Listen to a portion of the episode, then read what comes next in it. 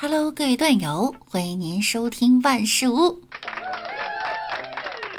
那我依然是你的小六六哈。今天呀，一则微博冲上了热搜，余额宝第一大持有人买了二点二亿份，即二点二亿元。经计算呢，该持有人每日可实现一点二万元的收益，这也就是说，每天躺着就能月入三十万。有网友说哈，一觉醒来就有一万多入账了。也有网友说到呢，我可以赚得更多，但是得先让我知道二点二亿要在哪里领。这二点二亿也就只有有钱的大富豪才能拿得出手吧。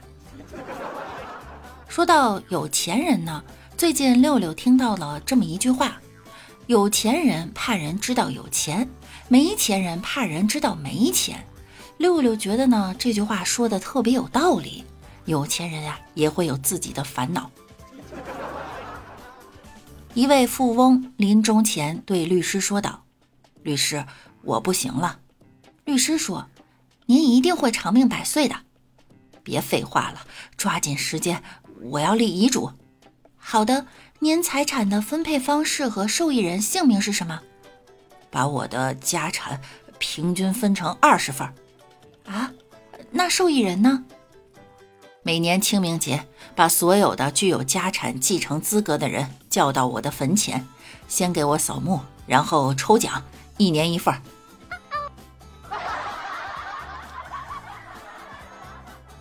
这富翁还真聪明哈，立遗嘱抽奖，这样就不怕没人给他扫墓了。可见有钱人也怕自己的子孙只为他的钱死后不闻不问呐。一个亿万富翁的儿子把一分钱吞进肚子里，富翁去找医生，医生，我有十个亿，您救救我儿子，我分您五亿。医生答：人生在世，钱不在多少。就看放哪儿，贪眼看亿万太少，小肚藏一分过多。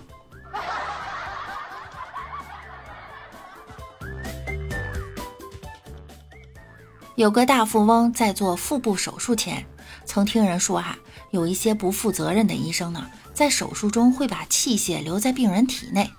为此啊，他特意请人制作了一套纯金手柄的外科手术器械，并且呢，对医护人员讲。诸位，这些手术用的刀啊、剪啊，手术后就留给你们做个纪念吧。富翁想啊，我看这次谁也不会把机械留在我肚子里了。手术如期进行，可是进行到一半，就听主刀医生对手下发火道：“谁把手术刀藏起来了？啊，还有剪子呢？哎，你们怎么搞的？手术还没做完呢！”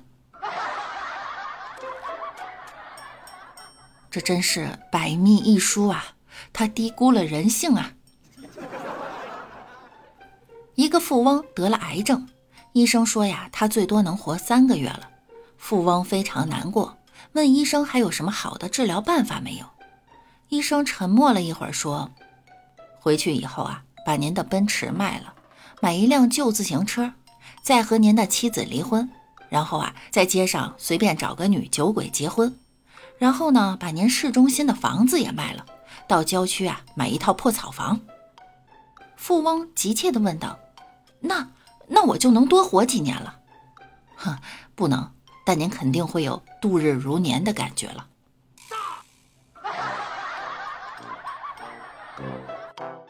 有一个富翁儿子愚笨，于是就花钱请了一名教师教儿子念书。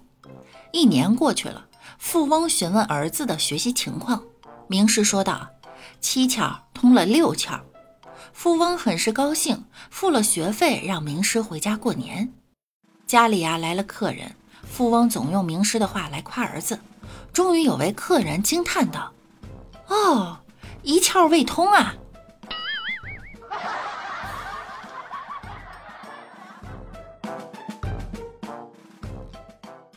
有个富翁对穷人说：“我家有十万积蓄了。”穷人说：“我也有十万，你的有什么稀奇？”富翁很吃惊，连忙问道：“你的十万在哪儿？”穷人说：“你平时有了不肯用，我是想用却没有，咱们俩人还不是一样？记者采访一个富翁，问他何以致富，他说啊，这一切都要感谢我的妻子。为什么呢？我很好奇，想要知道我赚多少钱才够他花。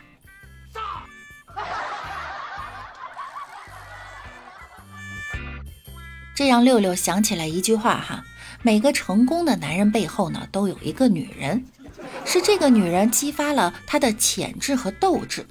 不知道哪个幸运儿会遇到六六呢？让六六在其背后推波助澜。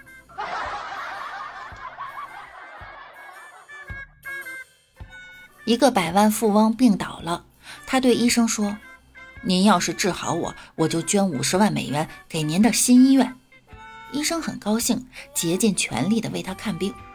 几个月后呢，富翁恢复了健康。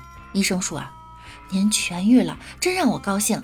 现在让我们谈谈为新医院捐款的事儿吧。”富翁问：“是我答应的？”“是啊，您亲口许诺的。”“哦，那我当时一定是病得不轻，都说起胡话来了。”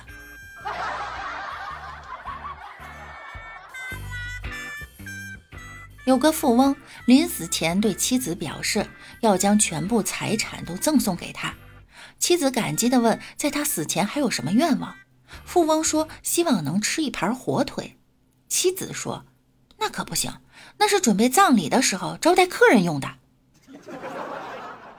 这富翁还真是惨啊！临行前，他的老婆还要省一笔火腿费。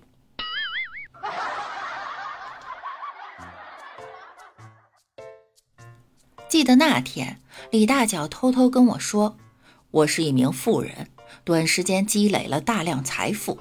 富人难当，稍不留神呀，就会给人留下口实。比如呢，我从不敢在隔壁老李前显摆我的劳力士手表，也不敢在好哥们大刘面前使用我的苹果十二手机，更不敢在本地开我那辆宝马。哎，做富人呀，就得这么小心。”万一让他们发现，他们的东西都是我偷的，就完蛋了。